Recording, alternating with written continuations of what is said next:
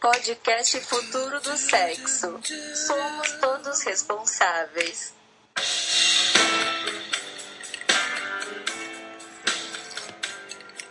Olá, gente. Aqui quem fala é a Jade, fundadora do Futuro do Sexo. Estamos aqui nesse podcast hoje para conversar um pouco com vocês sobre a nossa percepção da palestra da Esther Perel, que aconteceu no South by Southwest, em Austin, no Texas, maior festival de inovação do mundo. Muito legal. Ô Jade, é, aqui quem está falando também é o André, deixa eu me apresentar. Fundador do Futuro do Sexo também. Eu acho que, para quem nunca ouviu falar da gente, é legal explicar o que, que a gente faz, porque, por que a gente achou essa palestra da Esther tão bacana. Tudo bem, nós somos o Futuro do Sexo e a gente parte do pressuposto de que o futuro vai ser muito melhor quando a gente já conseguir lidar com o tema de sexo e sexualidade e relações. Então a nossa missão é justamente trabalhar nessa área porque a gente acredita que a sociedade vai estar muito melhor quando a gente chegar lá. E para isso a gente tem alguns produtos, como a nossa roda de diálogos com pais para falar sobre sexualidade com as crianças, que já é um projeto vigente, e temos alguns protótipos, por exemplo, experiências imersivas, utilizando dos novos recursos tecnológicos para dar aquela apimentada no sexo e na sexualidade. Entre outros projetos que você pode acompanhar no nosso site em breve. Perfeito. Então, bom, o site é futurodosexo.com para quem quiser saber mais e acompanhar os posts dos nossos especialistas. E aqui com a gente também temos as outras duas fundadoras do Futuro do Sexo, a Cassiana. Oi, gente, Cassiana Buozzi e eu estudo, sou pesquisadora de futuros há muito tempo e comecei a me interessar cada vez mais pelo impacto da tecnologia, não só no futuro do sexo, mas no futuro das relações, mas principalmente com esse foco das relações afetivas sexuais.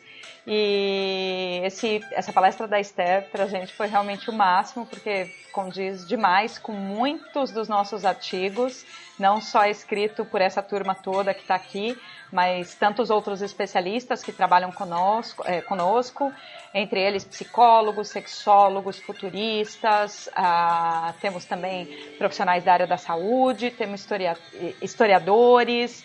Então é uma turma bem bacana e o mais legal é que a gente busca trazer uma visão bem sistêmica, uma visão holística, porém um holístico com tecnologia.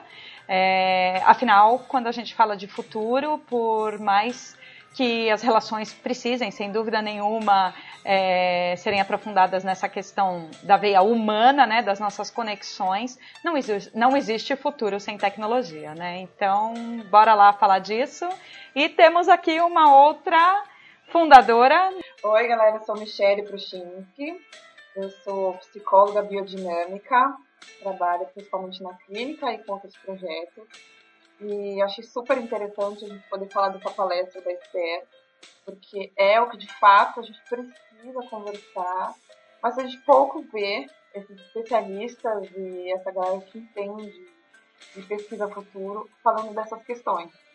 Então acho que para poder dar o nosso ponto de vista e trocar com vocês.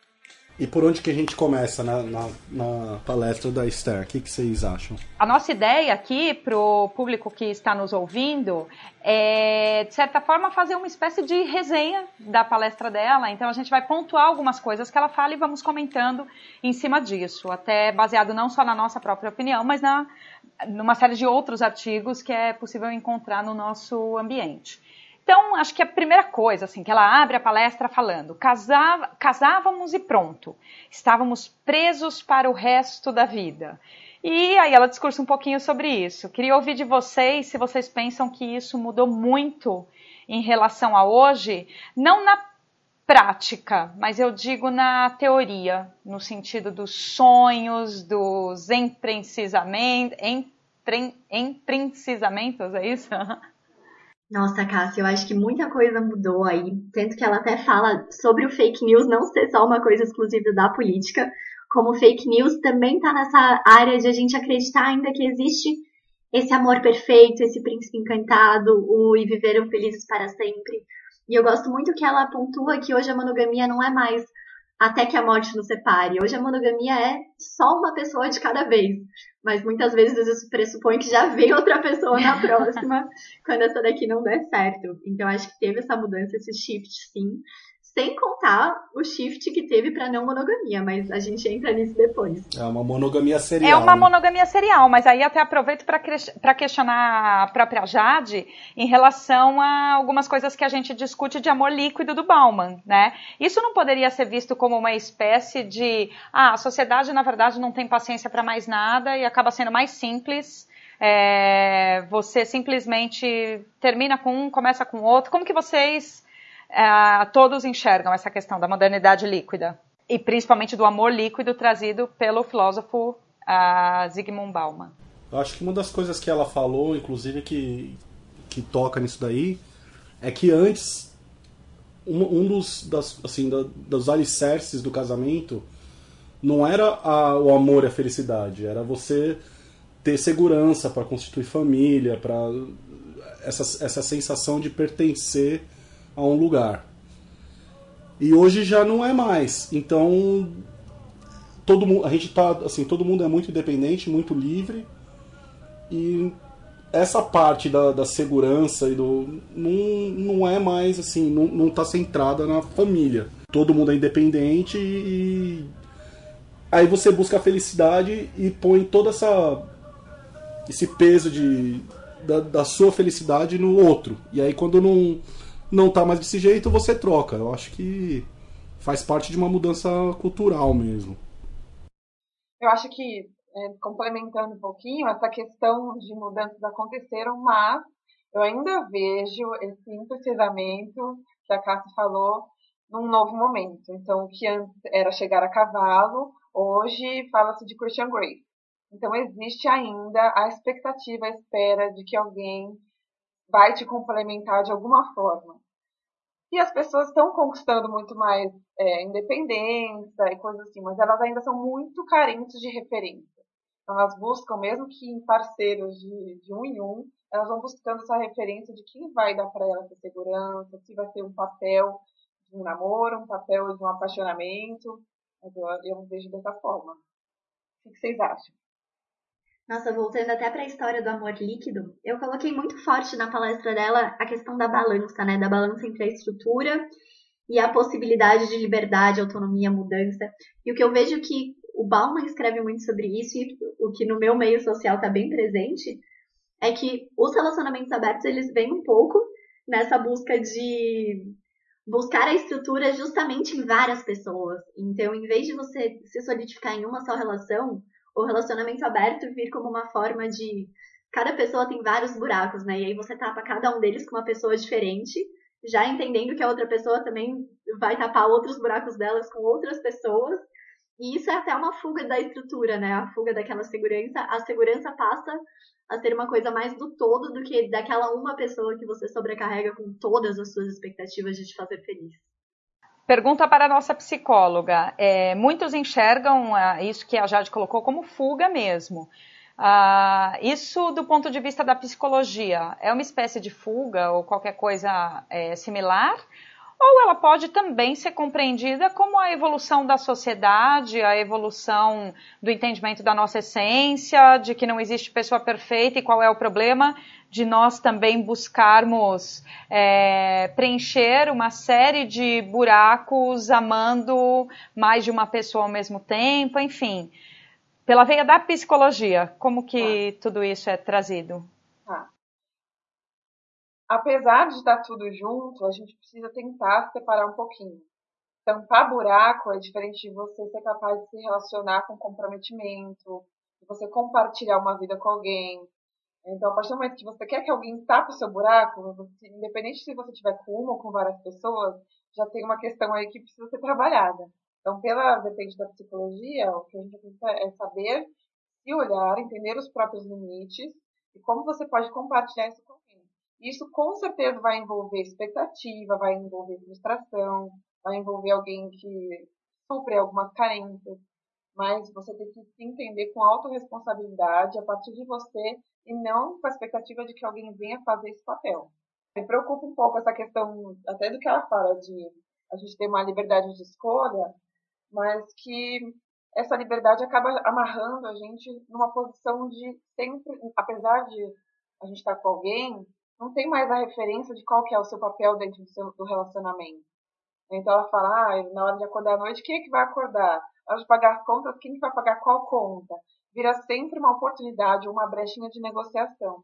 Se você está com várias pessoas, você fica nesse superficial das negociações, você não aprofunda com ninguém.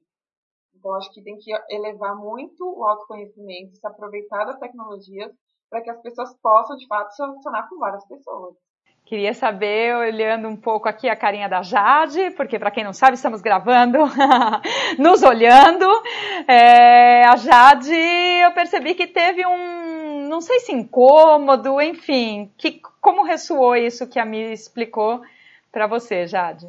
Eu concordo com vários pontos do que a Mi falou, mas ao mesmo tempo eu percebo que é possível sim trazer profundidade mesmo se relacionando com mais de uma pessoa e que isso, obviamente, requer muita energia que você coloca para dentro desse relacionamento. Mas eu gosto de acreditar e vivencio momentos em que sim, é possível, mesmo com mais de uma pessoa, trazer essa profundidade, sair da superfície que o Bauman fala e trazer um envolvimento até uma estrutura maior. O que, que é o aprofundamento? Uma... Bom, para mim o aprofundamento está muito ligado ao que ela fala de intimidade no, no próprio vídeo. Então, de você estar tá num relacionamento não só como uma máscara, não só como uma casca, mas de ter a sua vulnerabilidade exposta. E também estar em contato com a vulnerabilidade do outro e aprender junto como lidar com essas questões que surgem quando a gente está exatamente no nosso ponto mais vulnerável. O aprofundamento das relações é quando você consegue é, acessar os seus sentimentos, conseguir entender o que é seu, o que é do outro, em alguns momentos você saber que essa conexão vai é, parecer uma coisa só. Né? Então, quando está muito no superficial, você consegue controlar os sentimentos.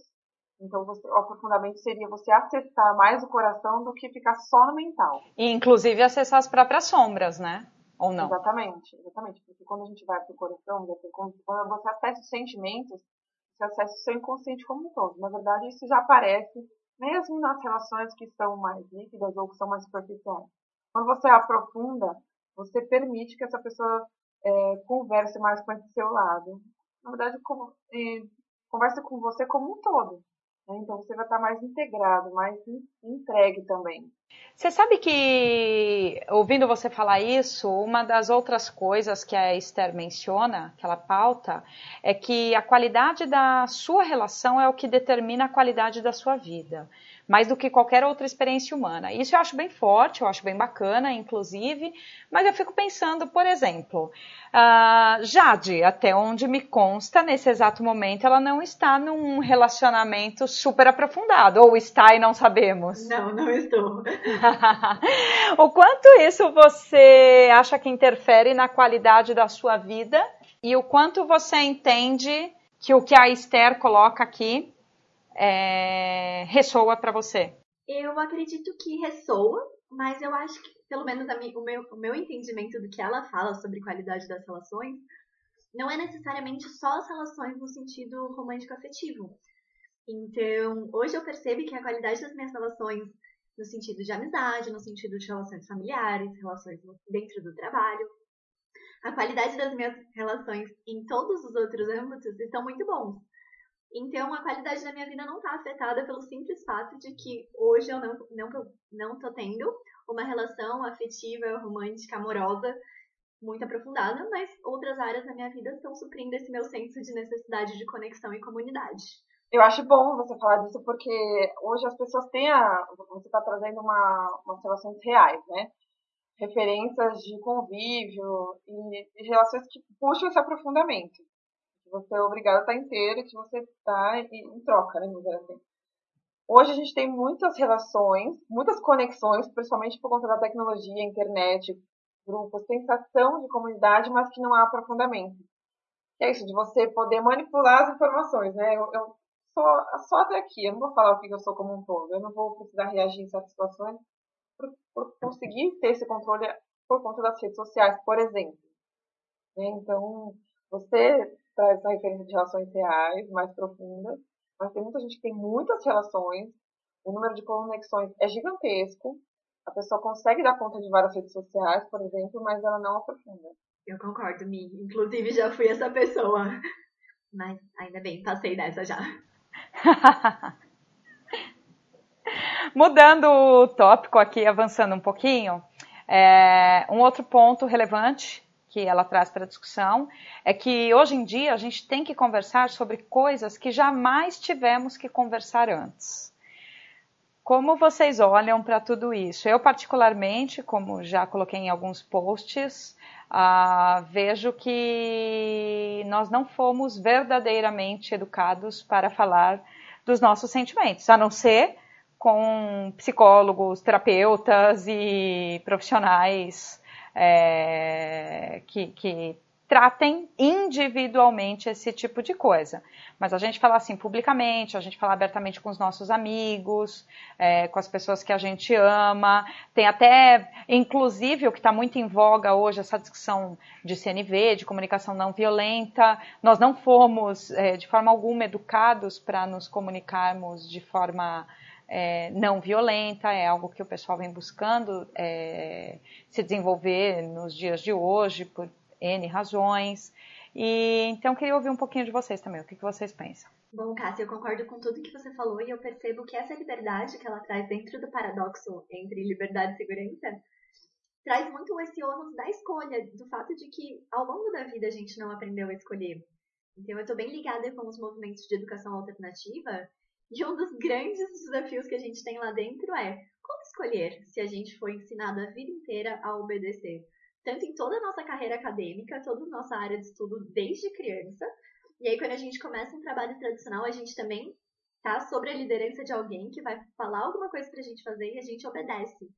Então, quando você se torna um aprendiz autônomo, um dos grandes desafios que a gente tem é justamente como escolher, né? A gente não sabe fazer isso. E para as relações, quando a gente tem que colocar em pauta várias questões que as estruturas já não dão mais respostas, a gente também tem que escolher aquilo que faz sentido pra gente e pra relação que a gente está querendo construir. Então esse é um grande desafio. E sem falar que para isso a gente precisa se comunicar. E como você mesma disse, a gente também não sabe se comunicar. Então a comunicação não violenta traz uma sistematização de como a gente se comunica mal e como a gente não expressa de verdade as necessidades não atendidas e os nossos sentimentos e como a gente faz isso de uma forma totalmente não clara. Não por maldade nossa, mas pelo fato de que a gente não aprende também a sistematizar direito a nossa fala de modo a passar a mensagem mais clara possível sobre o que está acontecendo.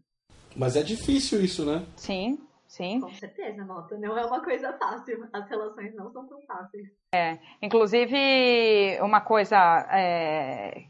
Uma das coisas que me remete é o que o George Forbes, psicanalista, é, bem conhecido aqui no Brasil, fala sobre a questão das escolhas no futuro, que o futuro é muito mais responsável.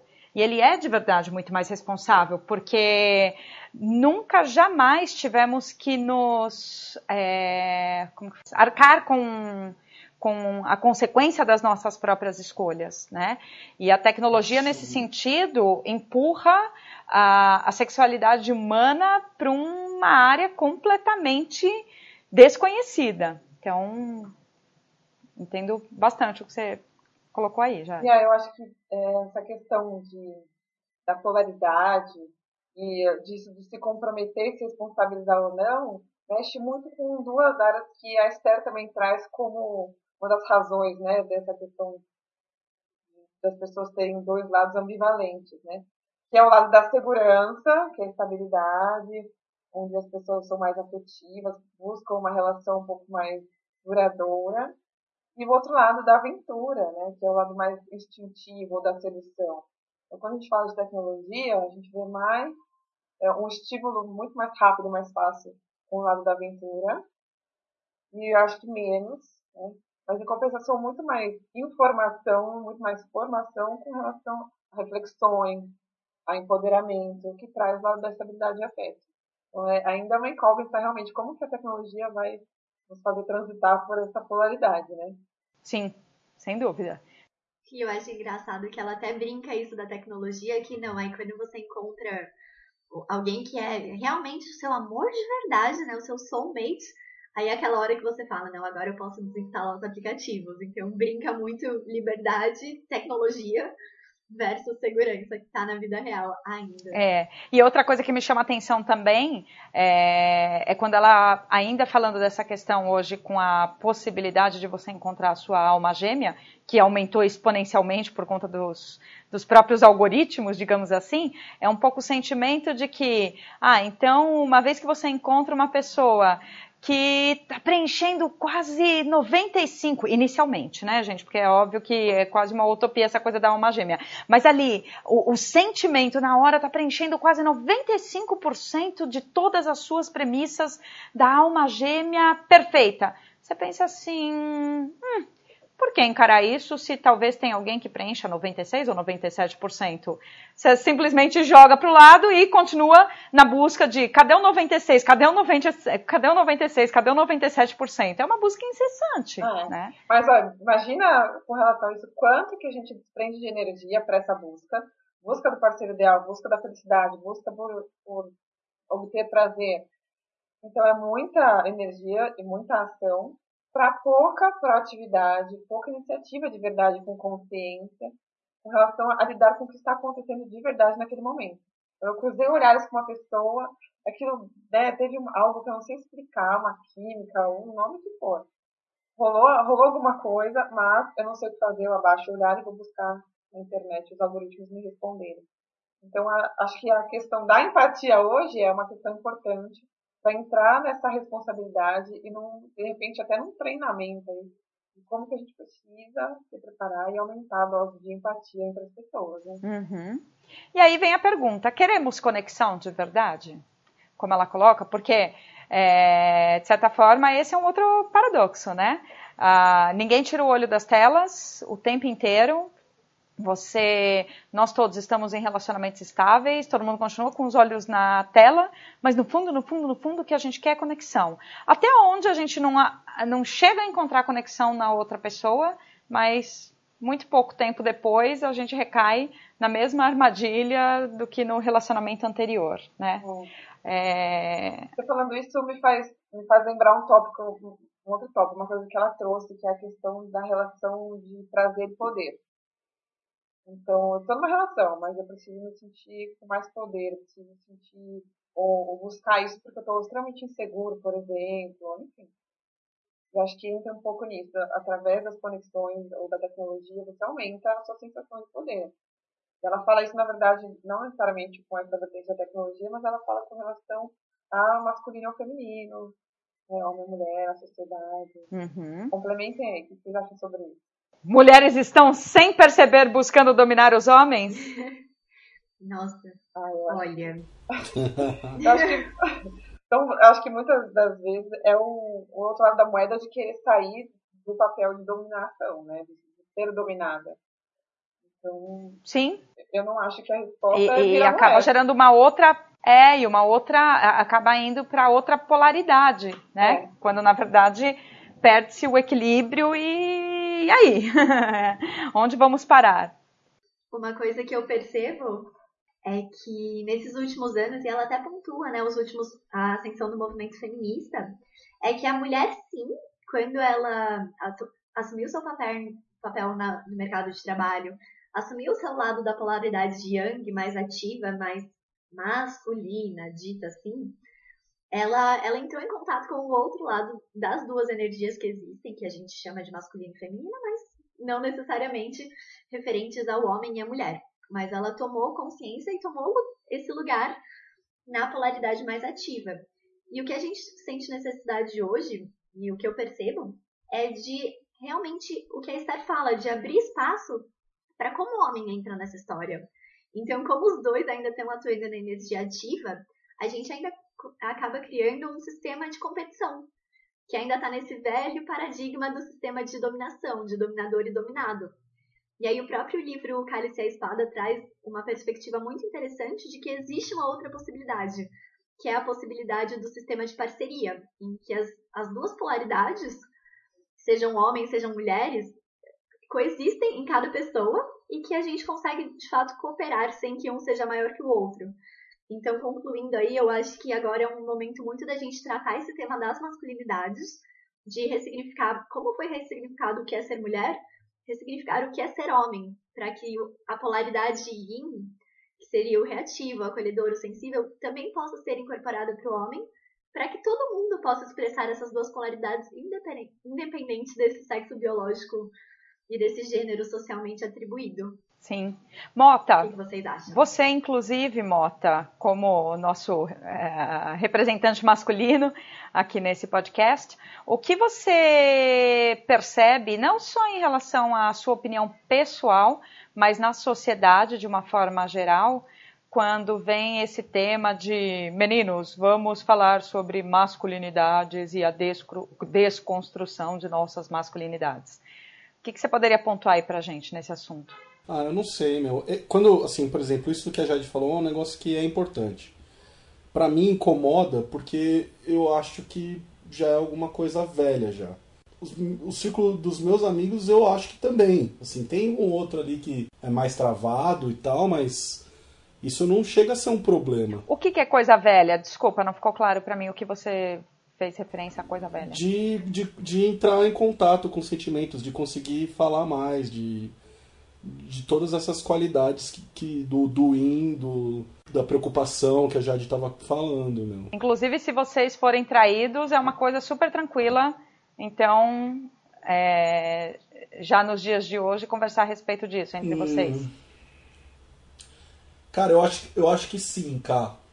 Que bom! Assim, já, já que aconteceu bom, algumas, algumas é, já aconteceu assim de alguns casamentos que acabaram e, e, ser conversado normalmente isso entre entre os caras assim. Mas, mas, mas conversado com aquela veia machista, conta aí pra gente. Ou conversado na veia não, não, da, jeito, é, não, realmente da jeito... empatia, de vamos falar sobre isso.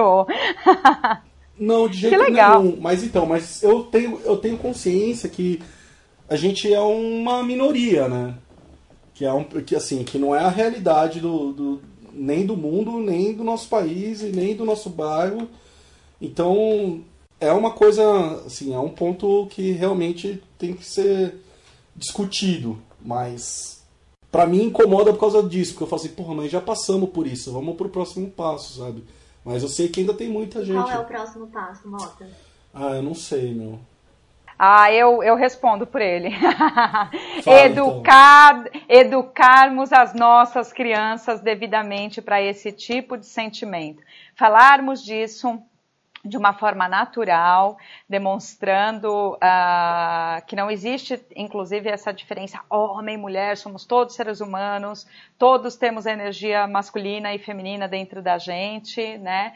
É, esse é um outro ponto que a Esther traz e que a gente vem tratando bastante nas nossas rodas de diálogos com pais, é, e o que, a Esther, o que a Esther traz é, se pensarmos um pouco, todos nós carregamos aspectos de nossa infância. Ela traz esse contexto para a nossa vida adulta e como isso acaba se refletindo, ah, onde, na grande maioria dos casos, numa relação afetiva, a gente percebe que existe uma tendência de uma das partes ser a parte que tem o medo é, de perder o outro, enquanto a outra parte é, tem um, uma conexão um pouco maior com o sentimento de sufocamento, né?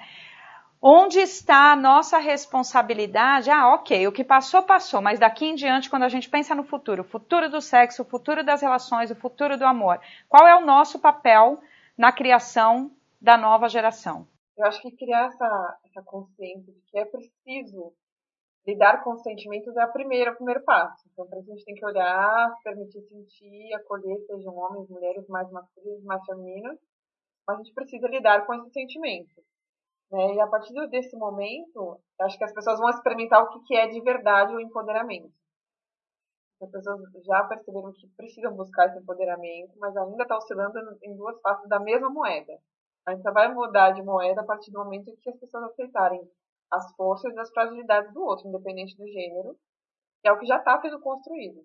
Mas as crianças ainda não conseguem, né, as famílias em geral, as pessoas, nos relacionamentos, não conseguem lidar com sentimentos como eles vêm, na sua essência. Né?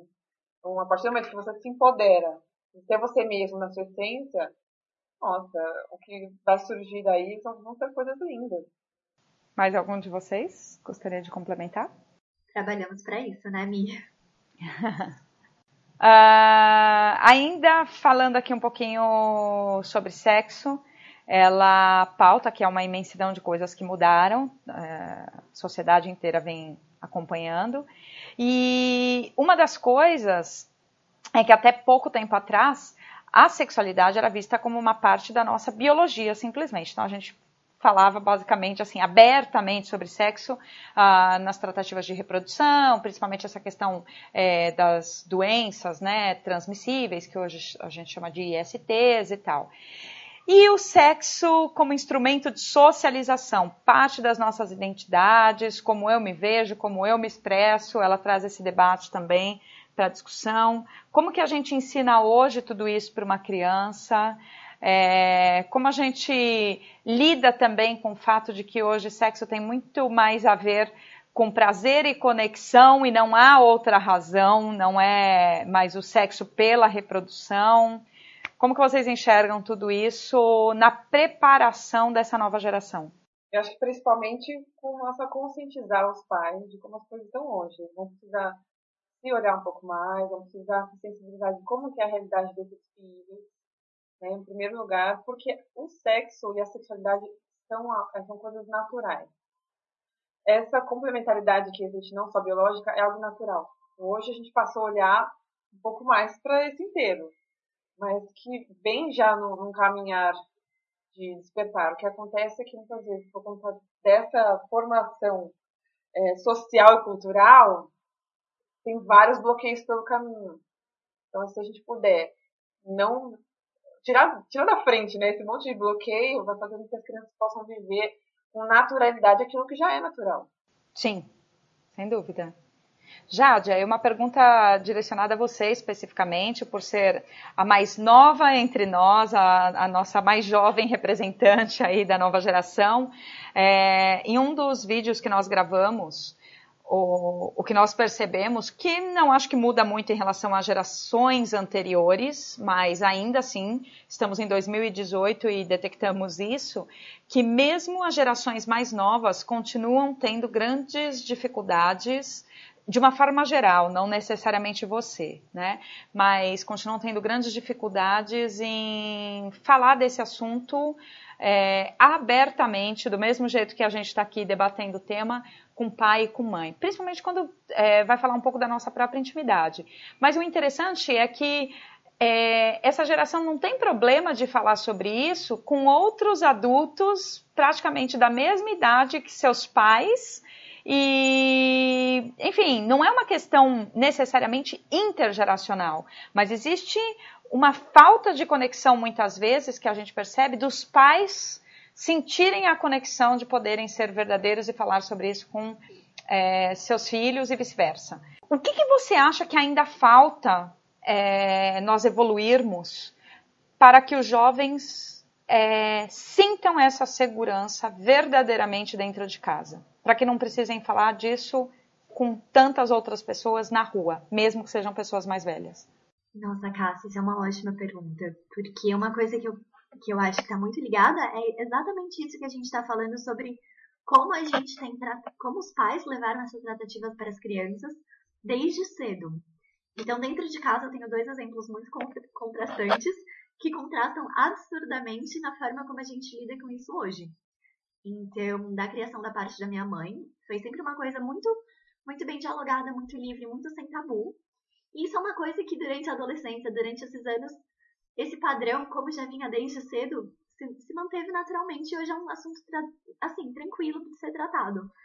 E aí, em contraponto, meu pai, que é uma pessoa que tem muito menos intimidade para conversar sobre esse assunto desde cedo e que teve muito mais uma visão sobre esse assunto de podar e fingir que isso não estava acontecendo, do que de de fato olhar para isso, mostrar empatia, ter um carinho, hoje é um assunto que a gente nem imagina conversar sobre.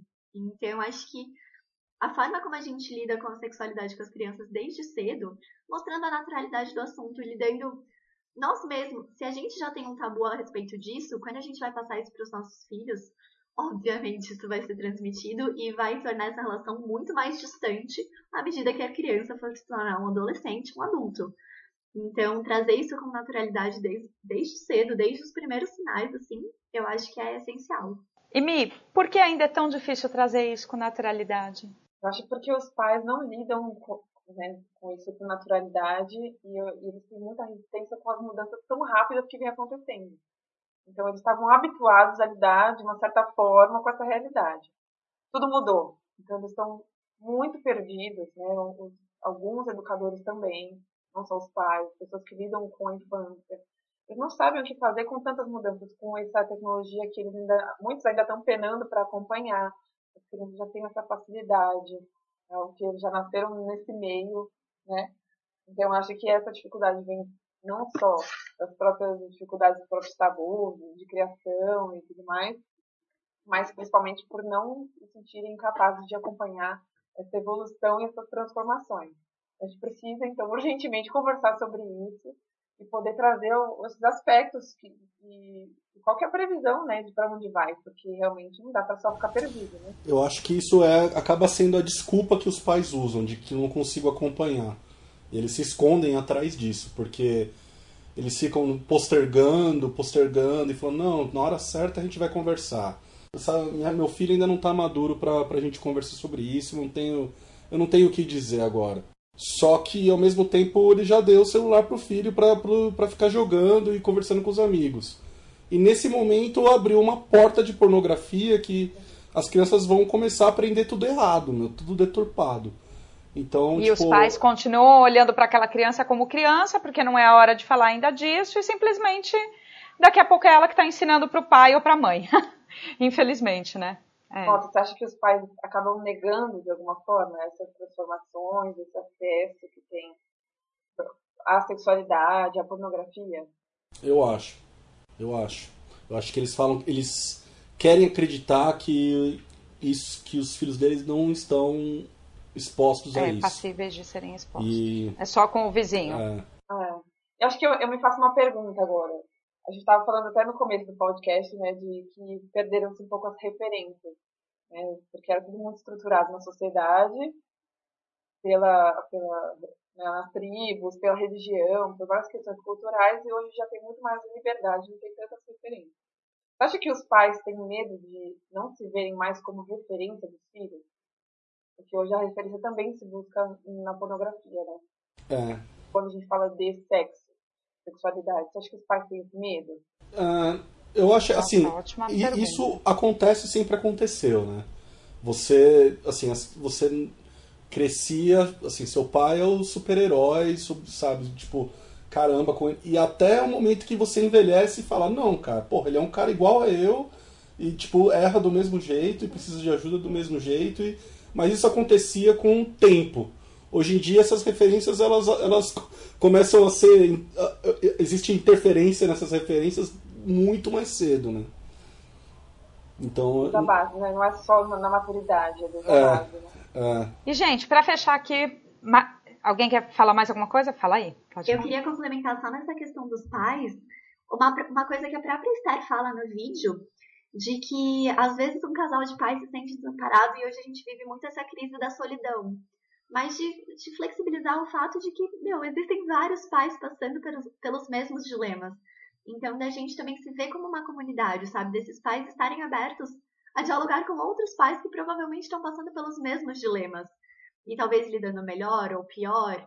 Então, da Nossa, muito bem lembrado. sair da crise da solidão e, e se tornar um pouco mais comunidade, sabe? Se amparar um pouco mais nos amigos, nas pessoas que a gente consegue conversar e estão mais próximas. E principalmente colocar para fora, falar para o mundo, dar exemplos, não ter vergonha de falar que aconteceu em casa, porque na verdade é o que a gente detecta que vem acontecendo cada vez mais. Porém, os pais continuam se fechando, de certa forma, até com uma certa vergonha é, de relatar publicamente o que aconteceu dentro da sua própria casa quando isso poderia estar sendo usado de ensinamento para tantas outras famílias, para evitar novas dores, novos traumas, né? Então, realmente, é, acho que esse é o nosso trabalho, inclusive aqui, né, o grupo de especialistas do futuro do sexo, propiciar esse tipo de ambiente, inclusive.